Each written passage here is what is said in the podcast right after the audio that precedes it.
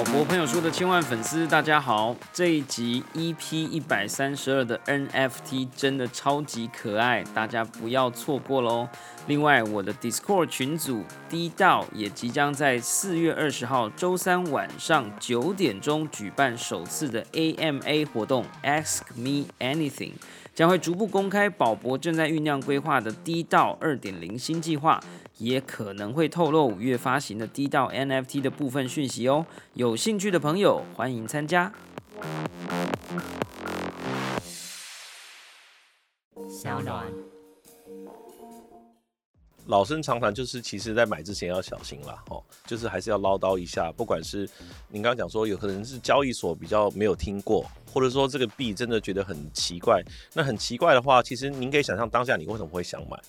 对不对？是觉得他，因为你看，像像比方说，我觉得如何怎么样不当韭菜，首先第一个要务什么，一定要听宝博的节目，还要上 或或上宝博的课，对，或或者是跟多认识律师朋友，对，当韭菜的那个几率就可以，首先就可以从一百这个降到大概至少百分之二十了哈，就不太高了。哎，我们不能保证呐，这样，不能不能保证，不能保证，不能保证宝博的那个 呃言论的这个功效，对对对。科技创新娱乐。各种新奇有趣都在宝博朋友说。嘿，你听宝博朋友说了吗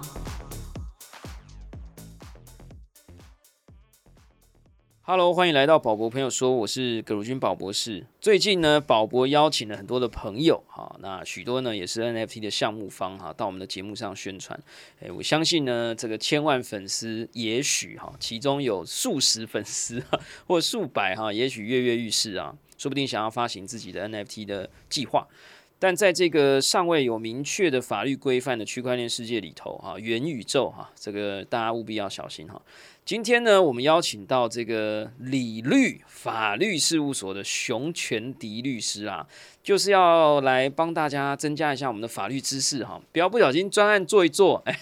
就不小心，哎，不能待在家里哈，就有人来敲门按门铃了哈。先让我们欢迎一下这个熊全迪熊大律师。大家好，那个跟宝博的亿万粉丝谁好？他刚刚讲千万，我要我要更正一下，应该是亿万粉丝。大家好，大家好，压力很大，上宝博的节目。没有没有没有，大家都宝博朋友啦，也不要自己直接帮我乘以十，好不好？那这个今天我们的主题呢，我自己觉得很期待哈，那也很好奇啦，就是我自己下了一个标题叫。诶，我的专案到底有没有违法？哈，会不会做一做就被抓起来关？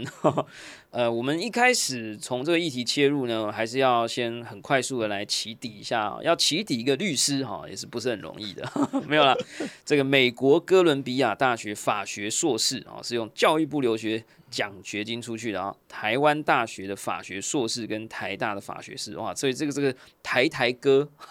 我以前叫建台台，听起来可能也是建台台哥，好不好？台哥台哥，哎，理律法律事务所的合伙人哈，那这个我相信台湾大部分人可能都有听过这家律师事务所，可能是台湾最有名的律师事务所之一。好，那台湾、美国、纽约州的律师。华盛顿州的会计师 CPA 特许财务分析师 CPA 第一级及格，台湾金融科技协会，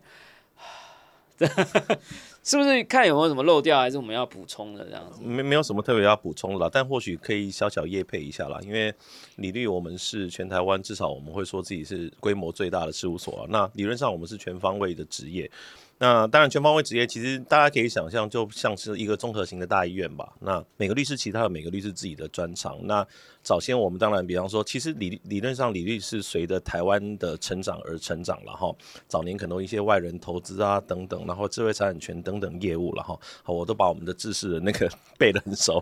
那当然，最近比方说最近五年七年，FinTech 或者说 Cryptocurrency 啊，Blockchain 等等，那我们也跟得非常紧。那也有也有一些这样的客户。那今天很荣幸可以来宝博朋友说，然后来分享一下我们职业的心得。但是当然。可能不能提太多个案了，很敏感了。对，我们我们还是有所谓的 confidentiality，对客户还是有一些保密的义务。没有问题，没有问题。而且我们今天呢，一开始做到这里，我就说我们今天要 sharp 四十分钟结束哈，因为律师的服务是以分计费。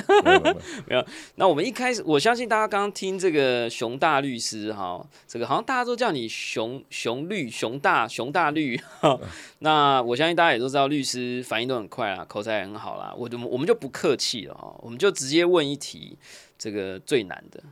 请问到底 NFT 是什么？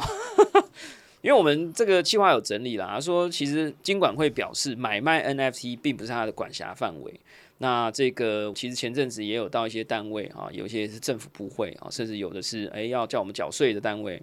呃，他说哎 NFT 到底是什么啊？那是什么可能就会决定怎么管，我们可以怎么做。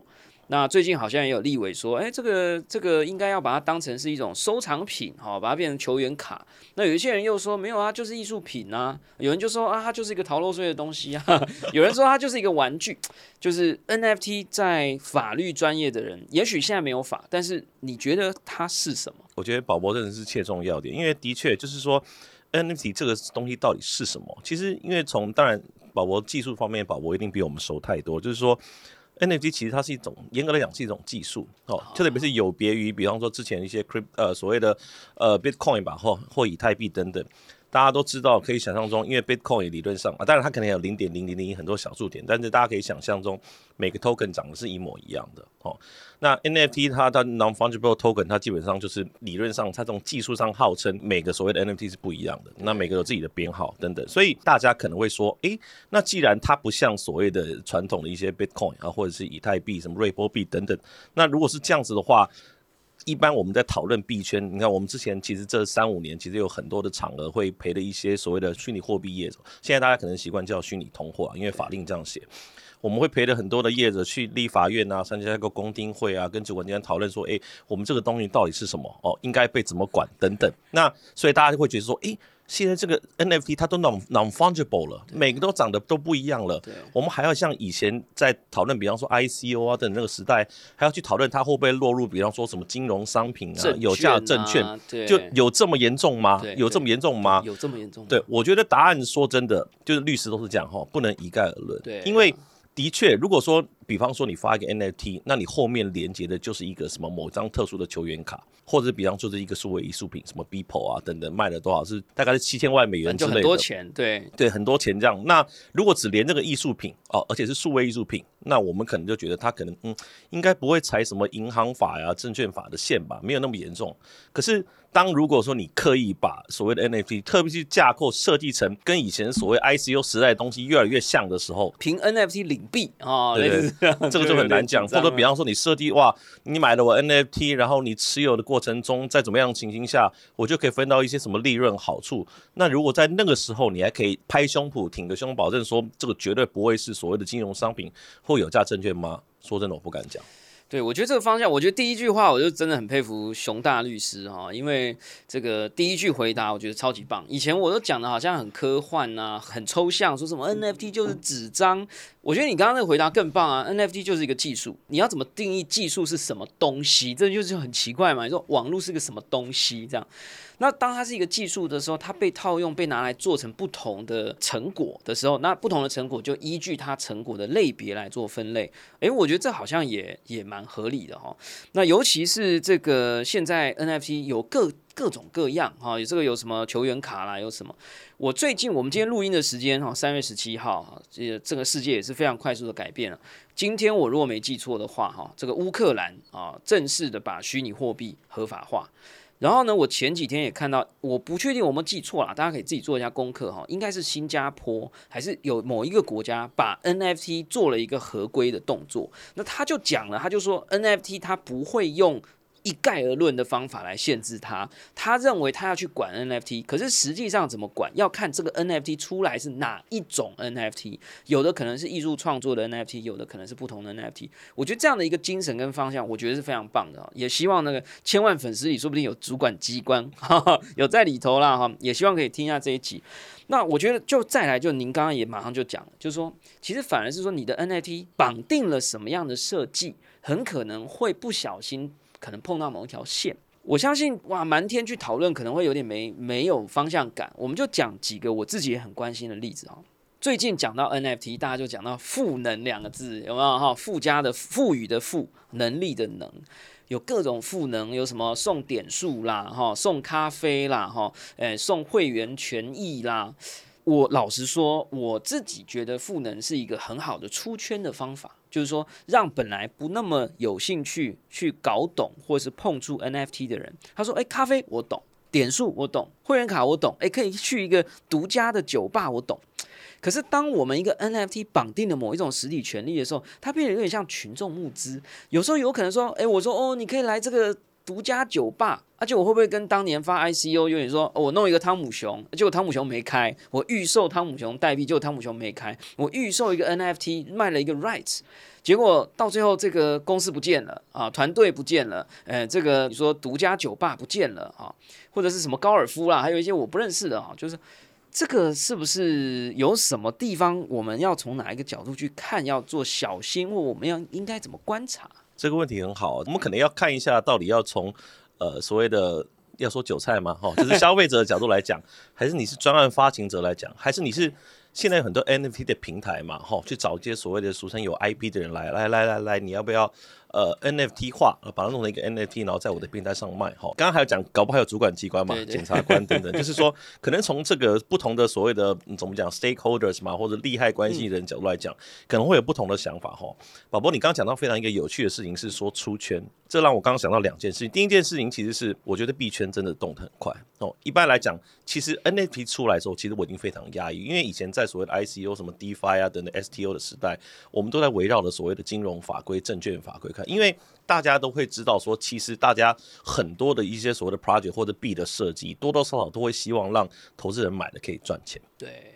所以刚讲说可不可以分润啊，通常会变成一个很重要的一个要素哈，就是主管机关要不要发动什么的要素。哦，其实我觉得 NFT 本身它诞生就是一种出圈了，对，它开始接触了一些艺术家。获得很多 IP 的人，他当然的初衷可能是想要活化这些 IP 等等，设计一种类似权证凭证的概念。如果是不是可以解释成说，诶，如果我转了那个凭证，就可以等于说，好像转了它后面的标的资产或 underlying assets 的概念。那你刚特别讲出圈，竟然说，诶 n f t 从艺术的场合再出到了更一般的场合，比方说可以换咖啡、换盐酥鸡、换点数等等。所以我会觉得有一个很好玩的现象是。我觉得万变不如其中，怎么讲？因为几年在 ICO 的时代，大家在设计一些什么分润啊等等，的确，其实后期很多在不同的一些所谓的币的设计，的确也是有本来就有些会员权益啊，本来就有些点数啊，本来就可以，比方说我拿了我某个币，我就可以跟我的偶像见面了。那你说这个东西跟 NFT 到底有什么差别？我觉得他们商商号就某种程度上有点聚合的感觉。我不知道你知道我的意思，就是说可能有点像是传统本来是 ICO 的那个币啊，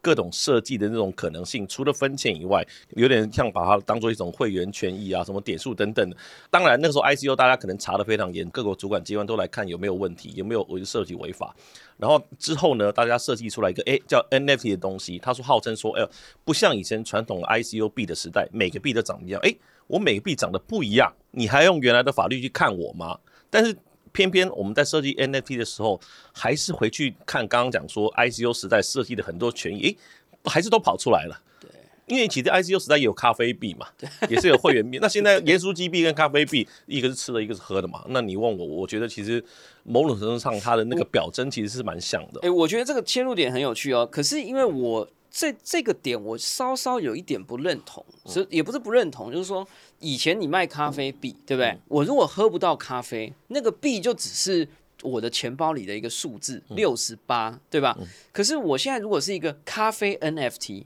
对不对？我作为一个项目方，或我作为一个购买者，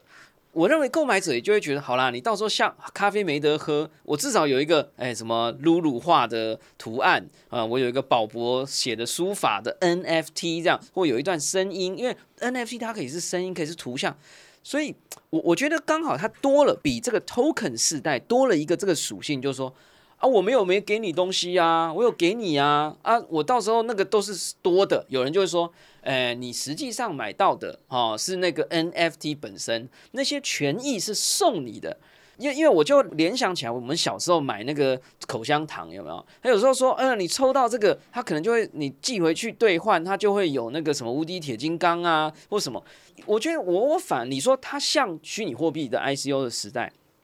我觉得它反而更像。更像那个口香糖抽铁金刚，我说不定寄回去了，结果那个公司已经倒了，没拿到铁金刚。可是我为了这件事情买了一百个口香糖，或者像那个 AKB 四十八日本的那个偶像，后来发展出你要买五十张 CD，你可以抽那个握手的机会。可是有可能，哎，你抽到握手机会，哎，结果团体解散了，他就可以讲说，啊，我有给你 CD 呀，啊，你 CD 你可以听啊，而且你 CD 也有编号啊，对不对？啊，你看很漂亮的封面。我的意思说。以前 ICO 的项目，他可能就是大家会更生气、更在意，因为那个东西很虚，然后对了一个很实或很巨大的一个梦想。可是 NFT 有点像说，我有给你东西哦，啊，只是我那时候有跟你讲一些 promise 哦，啊，如果我 promise 没有了，你不要来怪我哦，因为你也拿了一个艺术品回家哦，这就是我觉得比较像这样，会不会他们这样子解释，就一切都开脱了这样？我觉得这个问题真的非常好，而且听起来怎么讲，就是很，我觉得是一件很玄的事情了哈。因为其实我觉得，不管是算旧有的 ICO 所谓纯币的时代，或者是说 NFT 的时代，呃，您刚刚讲到一个重点，我们可不可以主张说，其实是我是送你东西，对哦，或者是说我一开始 promise 会员权益或者可以偶像见面会。如果说 ICO 的时代，哈，跟所谓的现在的 NFT 时代，如果说团体都解散了，或者那个背后那个公司都倒了，这个结果会不会一样？我觉得从某种程度上来讲，结果是一样，因为那个团体都倒了。但是你有没有可能会觉得说，哎，因为你有个 NFT 存在，你拿仍然拿到什么样的东西？那我觉得这个东西，我觉得可以分两点来看哈。第一个就是刚刚讲，因为不管是什么样的两种时代了哈，首先你都不能骗人啊，就是说你可能一开始在所谓的可能以前的时代可能叫白皮书了哈，white paper，现在可能就是不管怎样，反正你要叫它 NFT 发行的所谓的 terms and conditions 哦，就是合约条款条件也好。其实重点，我们先不管刚刚讲说什么什么由主管机关检察官冲出来，那我们先不讲，撇开那个东西不谈，重点就是你要对呃所谓的。韭菜不是啊，消费者、投资大众诚实，对，就你必须要诚实。你真的写到什么，你就要做到什么。或者是你如果做不到的话，你可能说哦，你现在你可以看得到，但是我我不保证你以后永远看得到那个 N A N B A 的那个图。比方说是这样，你可能要讲清楚，有一个 disclaimer，就是呃风险揭露或者是一个一个我不知道说明。对对对，也回到宝博，您刚刚提到第一个问题，就是 N F T 到底是什么这个东西？我觉得其实大家吵很多了哈，众说纷纭。其实我会觉得说关键点。有时候其实不是说 NFT 必定是什么，因为像刚刚讲 NFT 它只是一个技术，所以某种相当程度是看那个发行方他怎么设计那个条款，他怎么样去设计说 NFT 的所谓的持有者 NFT holder，他到底可以有什么样的权利义务，这完全是看他怎么样设计。你觉得你做得到什么，你就你就上面写什么。你如果觉得有些东西可能，比方说哪天什么连线中断，我点开我 NFT 我就看不到后面的东西，那你是不是要把这些所谓的这些？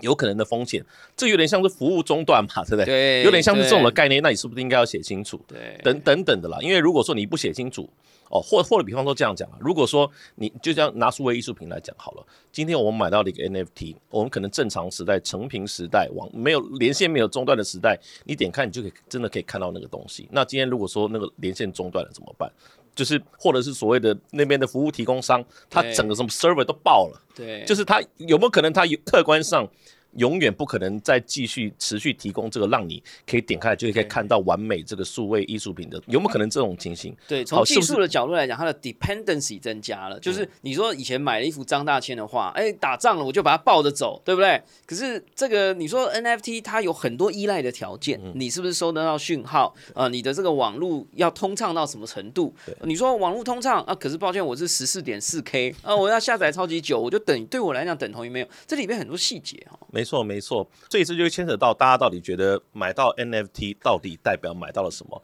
你买到了 NFT，除了你买到那个 token 本身以外，是不是真的从 legal 里法律上来讲，你真的到买到后面那个资产呢？其实真的还不一定。那我觉得一个很有趣的地方，比方说。刚刚讲那个 Beeple 那个画数位化那就算了。之前我们好像在别的场合有聊到，如果说其实也不是别的场合了，现在很多人都在设计，比方说我的 NFT 如果可以连接成 Nike 的实体球鞋，对，连到那个实体球鞋，有点说是我呃我买到了，我持有这个 NFT，我可就可以去换。跟 Nike 换这个球鞋，那其实是不是更像一个类似提货单，或者是你仓库？好像我好像我把东西丢到一个仓库，你给我一个仓单领据的概念，我随时都可以去领。所以说其实这个 NFT 的设计都可以五花八门。反过来讲，如果是刚刚讲说那个数位画作的话，我有这个 NFT，我真的可以跟他领那个数位画作吗？要怎么领？好像也讲不清楚。所以其实是这样啊，我我觉得我们很具体的讲，就是说，那我讲三种情境，哈。这个我们就利用今天的这几分钟来花费一点你的律师时间，压力好大。没有啦，开玩笑，就大家闲聊。因为其实我相信大家还是要尊重专业啦哈。真正的服务，不管是会计啦、律师啊，真正当你有需要的时候，它是需要 customize 的就是说不是我们在节目上闲聊。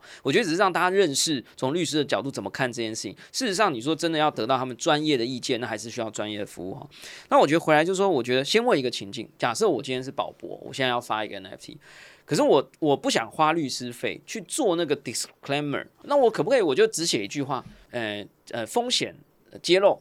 呃，本计划请确认你购买的东西的这个 NFT 的图像以及这个区块链证明，就是你所购买的所有的一切，没有，就是我我可不可以用一个，就是或者是呃，请确认你买回去的没有别的东西啊，就我可不可以在最 basic，就是说此 NFT 为艺术品，你买回去这就是一个你的艺术品收藏，就这样。那我可不可以就就不管了？这样，然后我就说 I am an artist，我就是一个艺术家，你买的就是一个 art piece，period，没了。这样我可不可以就是 waive 掉呢所有的啊？然后呢，除此之外，其他功能皆为不保证之赠送。这样，我这样或是是不是就两句话把它打爆这样？我大概知道宝博您的意思。您的意思是说，假如说今天有个发行方，他可能要省律师费，或者是说他可能呃，总之他不想要花太多的成本或者是费用去找到一个写的比较漂亮、写好写满的类似一个有存在一种这种对对，但是他想要用一句很简单的话，还是这是不好的态度。对，其实我觉得反而是就您这是您讲的，不是我讲的，就是说，因为简单来讲，就是说，其实所谓的任何的情境下风险揭露，比方说你比方说你公司要 IPO 好了哈，什么风险揭露，其实写的多一定比写的少。通常是比对发行方比较安全，因为表示你跟消费者或者是潜在投资人讲清楚了嘛。哦，除非您刚讲说有没有办法用一句话来写完，除非那一句话真的精准到爆，但是很难嘛。因为比方说，我我就我我来来来挑战一下宝博亿万粉丝不要生气。比方说，你说你是艺术家，这我这我不反对。他说你说这是艺艺术品，那人家说。可能可能有些比较传统，然没有我不我不觉得，我觉得艺术品就应该可以拿着啊，就应该要实体挂在墙上。你这是什么艺术品？搞不好也跟你吵嘛，对不对？而且你讲的品这个东西，对不对？品听起来就是一个物件，对不对？对啊，对啊，又又又又要又要吵架了嘛，对不对？那后来说你刚刚说。至于其他的不保证，那你干脆就直接写说，我什么东西都不保证，你什么东西都没有拿到，会不会更安全？可是如果真的有人认真看这句话，说那我到底买了什么？那我真的需要花像 Beeple 那个六十九个 million 花这？如果如果说 Beeple 那个接了我这样写，他说我这个其实什么都不是，我也不保你什么保证你的任何功能，就你觉得会有人会愿意用六十九个 million 去买吗？可能还是会有，但是我相信会少很多，所以其实要精准。对，其实这个我在问之前我就知道会被打脸了，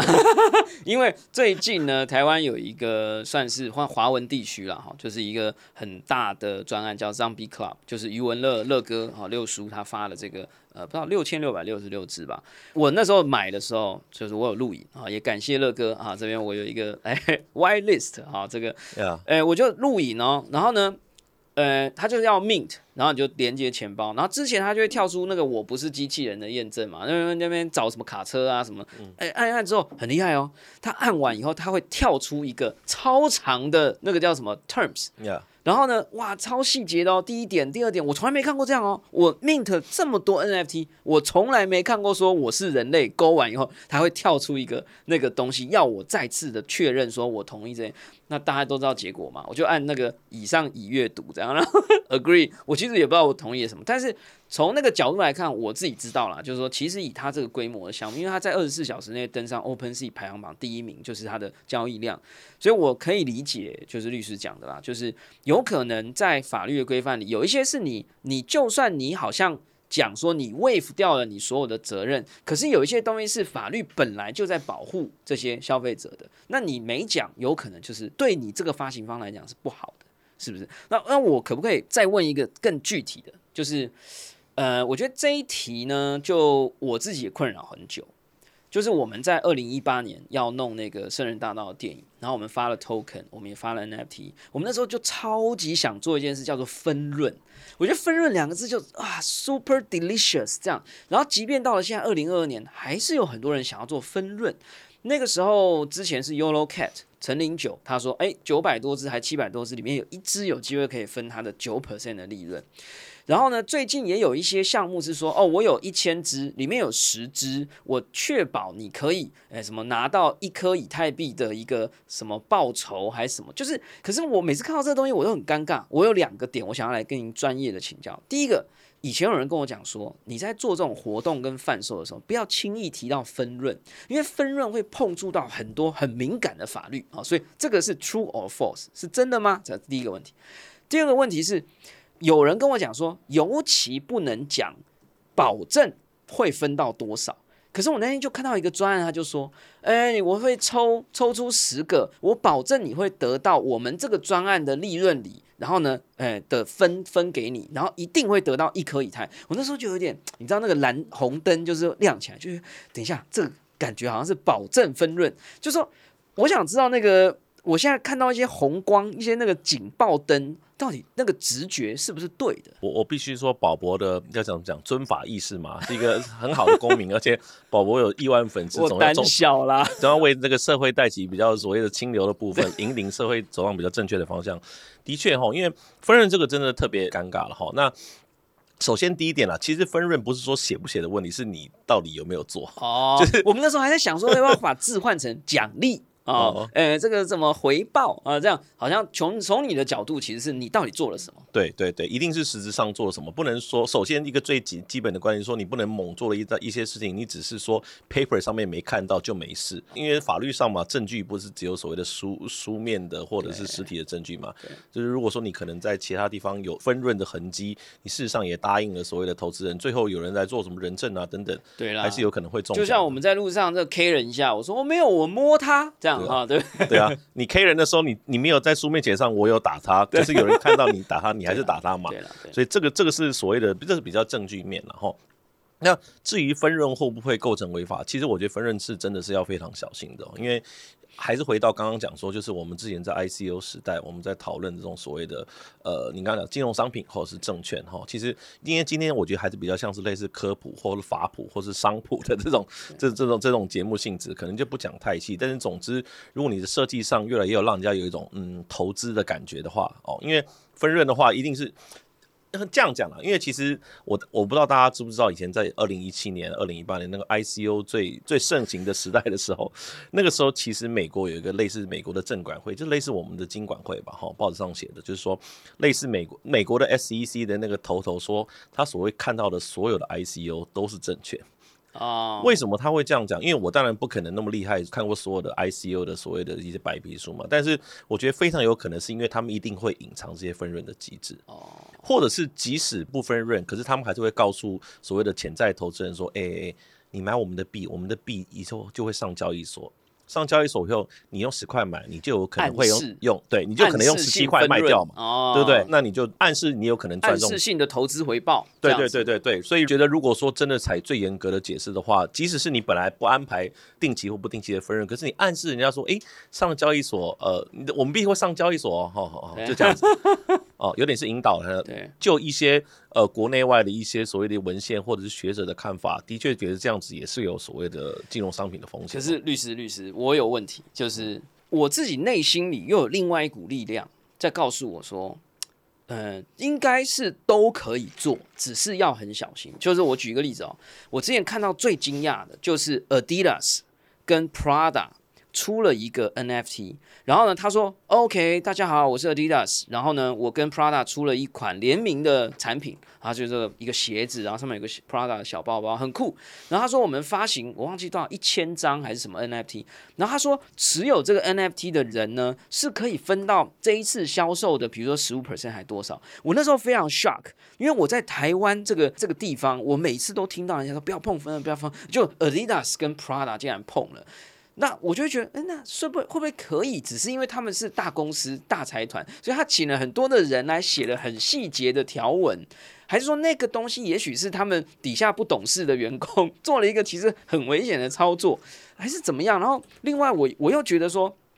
我身为一个呃有法遵法意识的公民，对可是我又觉得说，我去百货公司，对吧？呃，他也跟我讲说，呃，你如果是高级会员，呃，你如果消费满一万还是一千万，你就可以来拿两个锅子啊、你如果消费满两亿，你就可以抽，或者直接送你一台 GoGoRo。对我来讲，很抱歉，律师大人，我觉得这就是分润呐、你为什么要来欺负我？对不起，我有点激动。我这两个就第就这个。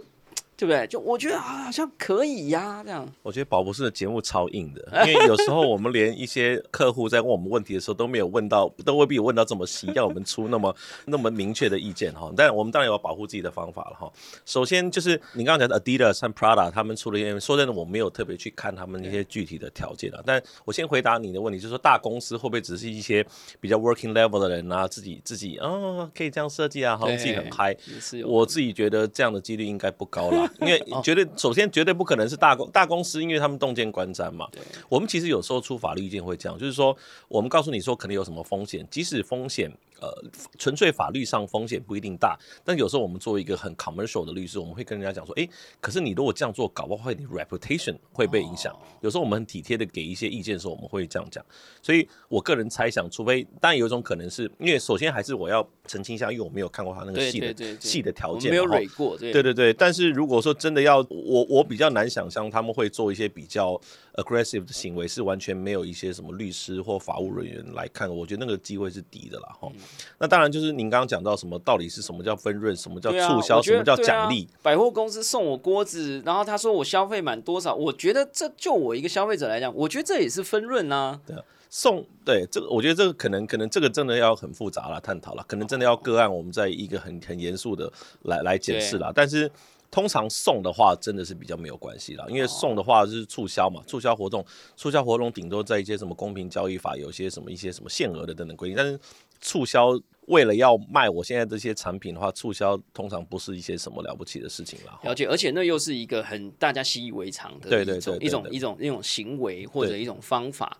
那长时间都没有问题了，某种程度在社会上或者是在法律上，也许就评判起来是没有问题。可是我们突然在一个新的地方去做一个大家好像会觉得有点怪的事情，这个时候要讨论的空间或复杂度就会增加。对啊，特别是您刚刚讲说什么十 percent、十五分 percent 这样可以这样分回来，哇，那个那个。字看，就算是最后最后你请了很厉害的律师，然后打赢的，然后然后呃最高法院说你没事，哦，可是但是但是你你也知道，只要看到什么十 percent 十五 percent，要是我检察官，我就看就觉得很奇怪了，我是不是要发动一下 啊？就就很难很难讲啊。我觉得你讲到这个很好，诶，其实我今天这一集啊，有一个很重要的目的啊，哈，就是因为宝博士开始在有一些学校啊，可能演讲啊，因为我自己也是一个教育工作者，那也开始开课。那有时候我相信也有很多千万粉丝可能也是老师，那也鼓励同学，我觉得很棒，就鼓励同学在 NFT 的世界里去做尝试。但是我就很担心，我在课堂上讲技术、讲实物、讲案例，然后呢，同学就很嗨啊，就去做了一些那种。我不知道，我因为同学的想象力是无穷的，然后我就会很担心说，哇，来个期末专题这样，然后就让他展览展览到一半，就穿黑衣服的人跑进来，黑衣服有两种人哈，两种人都不一定好嘛，对吧？就是作为律师，呃，或者保博朋友，哈，呃，我们一般人就真的没上过课嘛，然后这个东西又很新，然后我相信你们可能也有一些大客户了，哈，或者是一些呃你自己的身边的朋友。有没有什么是我们今天真的很抱歉，我们就没有付律师费了哈？就之后我们如果有那个付费级数再邀请你来，我们就可以分润给你哈。没有，开玩笑，开玩笑，就说有没有一些你觉得这个 friendly remind 啊，就是说友善的提醒，就是说你你你的那个就是那个感应区要设在哪里？但是我们讲感应区这个字，我觉得是很精准了，就是说。我们没有办法告诉你哪一条线跨过去就就就会被抓起来，这这很难说。但是有一个感应区，是你那个 要有一点 alert，有有没有办法这样问这样的问题？我们可以得到一点点什么样的回答吗？懂分润刚刚那个时候其实我们讲相当程度，我就不特别提了。我倒觉得我自己平常有跟不管是跟人家聊天，或是客户，或者是有潜在的一些想要发 NFT 的一些呃潜在客户吧或朋友，我。觉得最想要提醒他们的是，我我觉得有两点。第一点就是主要还是智慧财产权哦，因为其实很多的很多的 I 很多 N NFT 的 program 主要还是连到背后的一些 IP 嘛。那我既然有听到有人说之前想要把一些别人的什么商标很厉害的拿就直接拿来发 NFT，然后也不经权利人的同意，这个听起来应该就是就是您刚刚讲的所谓的应该友善提醒或所谓敏感区吧？对，对我觉得这个 IP 的艺术大家一定要认识到，就不要觉得说。呃，每一个人都是艺术家了，哎，我们都在做艺术创作了哈，这样，所以我就可以这个来弄一个什么，哎。勾勾跑这样哈，对对对，就假装自己对，而我就是戏称这样，这个是不是就是你讲，就是这是一个敏感区？那还有没有？我现在再问一个，就是法币，我也常常就是提醒大家说，我觉得我自己的 friendly remind，我就说，第一，尽量不要谈分润啊，但是我觉得到现在这个时代一直在演进啦，啊，也许大家有律师朋友啦或什么，还是可以再问哈，就是说，也许你真的写清楚了有机会，但是这是一个敏感区。第二个就是呃，刚刚讲的这个权利。啊，这个有时候你如果没写一个权利，它可能就会被预设了某一种你不想要的状态。比如说，我要到 OpenSea 去发行，结果或者我到 o s o n 发行，结果你作为一个发行人，你在底下没有写说我这个作品的权利是怎样怎样怎样怎样，那很可能就变成是平台设定为主。那你怎么知道平台是怎么写的，对吧？好，平台上面写的是说，哎，这个公司内部经过投票了以后啊，你的这个权利就完全属于他。我不知道，这是第二个。第三个，我常常在提醒说，不要碰法币啊，不要碰信用卡。但是我现在又看到很多项目开始也可以刷卡了，这样就是我不知道这个，我刚刚的这我自己觉得有这个三个敏感带，我不知道。先讲最后的那个法币好了，呃，因为法币其实刚刚宝宝在那个我还没开始录的时候，宝宝就在聊了。因为我反而觉得法币未必就那么的危险，因为因为其实我们只要讲，我们现在一般 crypto 时代。我们现在去虚拟货币交易所，我们拿法币买买得到币，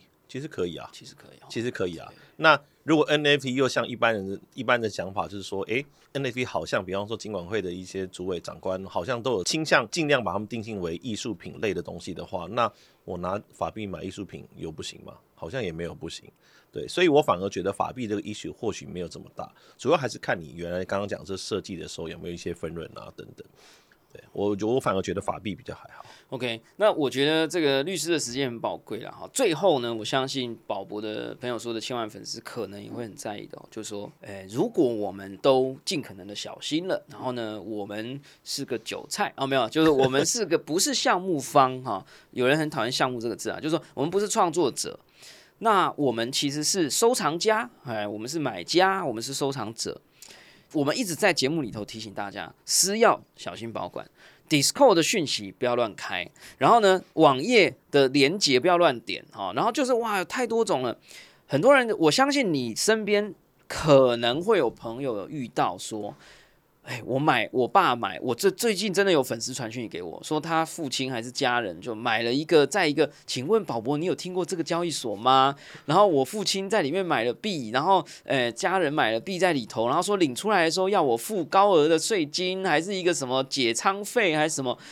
很显然是诈骗，大家一定要小心。那我不知道你身边有没有这种，就是啊，有人说我买到假的，我有朋友就买到假的村上龙小花。我不知道这个问题，我内心里有一个短的答案，但是我不知道想问你，就是这些人如果来找你说，请问我要报警吗？还是怎么样？就是我如果被骗了、被诈骗了怎么办？这样老生常谈，就是其实在买之前要小心啦，哦，就是还是要唠叨一下。不管是您刚刚讲说，有可能是交易所比较没有听过，或者说这个币真的觉得很奇怪，那很奇怪的话，其实您可以想象当下你为什么会想买。对不对？是觉得他，因为你看，像像比方说，我觉得如何怎么样不当韭菜，首先第一个要务什么，一定要听宝博的节目，还要上 或或上宝博的课，对，或或者是跟多认识律师朋友，对。当韭菜的那个几率就可以，首先就可以从一百这个降到大概至少百分之二十了哈，就不太高了。哎，我们不能保证呐，这样不能不能保证，不能保证，不能保证宝博的那个呃言论的这个功效。对对对。那那如果真的发生的话，当然就像您刚刚讲的，这有可能是构成诈骗嘛？因为其实诈骗的最诈骗的精髓，其实在于他在设立项目要找你来投的时候，他就是假的。就是这跟有时候跟一些公司破产不一样，公司。有的公司破产，其实他一开始其实是很很欣欣向荣的，很正向的要经营这家公司，只是后来因为不管任何因素，营运不善或财务调度不灵，然后破产了。所以诈骗跟所谓的破产一定是不一样，诈骗一定是 day one 一开始他在涉入项目的时候就会骗你的。可是问题是您刚刚讲说什么缴很多税金这种，为什么会这样讲？您您一定听过，一定是在国外的项目。就是比较都很可怕，我对啊对啊，可是问题是国外项目其实蛮难的，对，因为首先你到台湾的所谓的一些警察局啊什么报警，可是他怎么查到国外其实是蛮难的。哎，我觉得这个方向很好，就是说呢，作为一个专业的韭菜，没有，作为一个呃，就是说风险承担能力比较低的买家。你在买这些 NFT 的项目，你第一还是要做功课。但万一你真的觉得你好像有可能还是会买到错的，尽可能买你觉得他是台湾团队的，找得到人的，这样是不是某种程度还是稍微安全一点？虽然也不见得安全啊。对，观感上通常会啦。就像有的人说他。呃，怎么讲啊？其实我常常在跟币圈的人在讨论，就是说他们未来想要 target 的客人是哪些人？因为其实本来就很熟悉区块链产业，本来就很会买币，本来就很懂这些人，其实他们搞不好根本就不是你的现在要开发的新客人。现在想要开发的新客人。反而是在传统的所谓的金融操作者，传统买股票、买期货等等，那你怎么样吸引这些人买虚拟货币？如果说其实大家都不懂的情况下，其实很多人是会很怕的。所以有时候就有一说了，后就是说，其实你要尽量让人家觉得你的团队在台湾，所以也有可能，所以也有可能又会很难判断，对不对？有的比较。比较等级比较低的，才会那个传讯息的时候，可能是用哎简体字啦，我说哎亲啊怎么样怎么样？对，那那种你当然就马上要那个红灯大作了，哈，警铃大作了。刚我觉得你刚刚也是提醒啦，就是说我们刚刚在节目上好像讲说，哎呦，你如果觉得是台湾的感觉，找得到团队的，找得到人的，你好像就可以比较放心的去买。这其实这个想法可能有一定的逻辑，但也不一定安全，因为可能在这个专业的世界里头啊，这个专业的割酒行业里头，可能早就。已经知道说要来骗台湾人，就要先假装成台湾团队，所以这个也还是要很小心啊。是啊，是啊，就是说，如果有人在台湾，通常会给人家一种心理上比较有安全感。但是这种安全感是不是一个绝对的，其实也难讲。如果国内外有一个国外角度，一个超级大的项目，假如就是 Nike 发的项目，或者 Line 发的项目，搞不好人家还是会觉得 Line 和 Nike 比较安全一点。如如果说那个台湾团队相对小，没听过的话，所以好像也难讲。这这都是。综合判断了哦，没有一个单一绝对因素说哦，台湾就肯定安全。对对对，我们现在不在讲国防或政治。哎，这个哎啊没有，所以我觉得回来啊，就是说，那我相信我今天大概已经适宜了。我从来没看过我的时间走的这么快的，就是果然是这个律师不一样。那最后啦，就是有没有你作为这个宝博朋友说的这个来宾也好，朋友也好，还有真的很难得啊，就是请到律师来跟我们分享，因为我觉得我们真的很难在一个节目这么短的节目里面去真的得到什么答案。我觉得多半只能让你看到说，哎，律师的观点是这样。那我们怎么样可以用不同的人的观点去看待一件事情？那最后能不能就是说有没有什么你觉得要提醒的？因为我相信你们可能有很多大企业的客户，或者很可能你自己身边也有一些个人的朋友或艺术家、创作者，或者是 whatever，就是有没有什么不吐不快，或者是一定要这个要跟大家再再做提醒或分享的？呃，不吐不快不敢了哈，但是或许我还是就是，其实有点像是个总结刚刚所所谈的，可能或许分为三种人吧哈。所谓的专业韭菜或投资人或消费者的话，哎，用投资人其实不好，好像在觉得那个就是投资。对对对对。总之就是参与者，总从消费者从买方的角度来讲的话，就像刚刚讲，就是你自己要买，你觉得比较 comfortable，你可能要对他做一些滴滴，真的了解这个 project 到底是在做什么哦。所以买的话可能才会比较踏实，那你可能会想要好好看它的一些所谓的，就是刚刚讲宝博讲。说他你买一个某个项目，结果突然突然跳出来说一大 很很长串的那个什么公告，跟你讲说 NFT 到底买到？其实我觉得很好，我看到的时候我很开心，你知道？我觉得哇，这这表示这个产业开始在。正规化，对，没错，没错，所以你可能要好好看。那投资人好好看，他会连接到你发行方、项目方，你就要好好写。对我，我有截图，我有截图。对对对 等下再跟宝博要一下，看他们写的跟我们写的哪一个比较好。如果写的好，我们可以参考一下。错，我还是要学习。对，所以发行方你可能就好好写，而且你可能就像刚刚讲的，你真的要提供呃，让 NFT holder 买方可以买到什么，你可能就是。呃，如实的揭露，如实的写出来，在做不到的事情就好好写出来，大概大概是这种概念。那刚刚讲的发行方就是项目方嘛，那平台方的话，呃，平台方的话，嗯，怎么讲？因为平台方主要主要是声誉的问题，因为今天平台方当然欢迎很多，对他可以说我是中立的，对对对对对对对。但是但是你可能如果说今天真的不小心，如果某个 NFT 项目，他也不要说他是诈骗啊，可能最后可能那个价格不太好啊，然后不善，对，可能有人会抗议的话，其有时候。搞不好也有可能会伤到烧到烧到或伤到对伤到这个交易平台这个商业，所以说其实他们一定程度的商业上的调查呀、了解啊，或者是他们之间的合约关系，可能要也是要好好理清。因为我有观察到，其实有两种方法，一种是呃，这个可能又讲太多了。简单来讲，就是说 NFT 的发行方到底是要让原来那个艺术家来当发行方。还是要平台方来当发行方？其实我现在看到好像实物上两种做法都有，我不知道你知道我，因为比方说，我们我们就以股票来比例，台积电发股票一定台积电当发行方嘛，台湾证券交易所绝对不会说他自己是发行方嘛，但是台湾证券交易所如果跟我们刚刚讲的 NFT 类比的话，台湾证券交易所有点像是我们的。平台方嘛，对不对？如果硬要类比的话，可是我发现有些 NFT 的 project 会用很多用平台方来当那个发行人，那这样比较可以怎么样规避风险吗？还是让风险集中啊？还是说让这个做这个风险接入的人可以比较单一，而不会很多方？或者是他们想要用一些比较标准化的做法嘛？反正就统一用我的平台方来做一些揭露。可是这个发现会，这个有可能会有问题是每个项目也不一样啊。你怎么可能会期待让所谓的平台方就用一种很 standardized、非常标准化的揭露，然后说每个人都就像刚宝博说，这个你买到就是一定是艺术品，一定有品这个字哦，而且其他什么都不保证。我我已经学会，我不要用艺术品，我要用艺术。对，每个然后每个项目都用这样写吗？那连珠机就不是艺术品了，那一定很难有一个所谓的放诸四海皆准这种揭露方式了。对，这可能还是要个案来看啊。我觉得非常棒啊！这个今天我觉得今天我们只是哎一点点皮毛啦，就是说这个以管窥天啊，这个不能窥到全豹啊，但是呢，可能可能有一点点感觉。那我觉得也是我们今天的目的啦，因为我觉得。隔行如隔山，而且千万不要轻忽这件事情。尤其我虽然我觉得大家在不管是像做项目的、做专案的啦，或者是创作者啦，或者是收藏的或者参与者，有时候我们都会觉得啊，这个东西得过且过。可是有时候我觉得，当一个产业越来越规模化、正规化，我们就不得不的会接触到一些会计呀。法务啊，这些相关的问题，那我觉得是不得不啊，但是也很重要。就是说，我觉得我们不能说啊，我就是不去呃逃避它，我觉得这也是相当危险的。所以呢，我相信呢，不管你是参与者，或者不管你是一个千万粉丝，哎，你接下来想要做一个项目，或者宝博，哎，也觉得。这个是不是也来啊？这个 NFT 一下啊？呃，我现在有在发啦，但是其实就是有点像纪念性质啊，就是一个有点像小赠品啊，然后也是发行在这个 Our Song 啦，或者是 a k a Swap。但我听完这期节目，我觉得我好像应该也是要做一点 disclaimer 哈，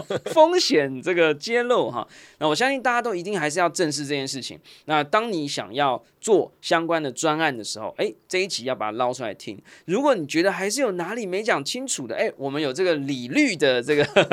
我们没有业配，但是我我们只是希望让大家正视这件事，就是说我们不能逃避。然后，尤其如果你是大公司、大企业，那你更不能觉得说这是一件你可以轻忽的事情。我们相信，从我作为一个传教士，从这个琼大律师，从一个法律的专业、律师的专业来讲，我们其实应该都还是欢迎大家进入元宇宙了。但是，我相信其中还是有非常多博大精深需要注意的地方，大家千万不要轻忽了。好，那我们本节目内容仅供参考。一呃，即便是法律意见，也是仅供参考哈。大家如果真的想知得到真正的法律意见，还是要以专业的服务为主。若有投资行为，要独立判断。感谢大家收听我们今天的宝博朋友说，我是葛如君宝博士。如果你喜欢我们的节目，欢迎点选订阅，下一集就会自动送上给你哦。不论你是在 Apple Podcast、Spotify、s o u n YouTube 或其他平台听我们节目，欢迎给我们五星评价，喜欢留言或者小铃铛追踪订阅。如果你想听到更多像我们这样跨领域的专业者来补足我们对一件事情事物不理解的地方，拜托给我们五星评价，分享给你的朋友哦。我们下次空中见，拜拜，拜拜，五星评价，Yeah，五星评价。ら。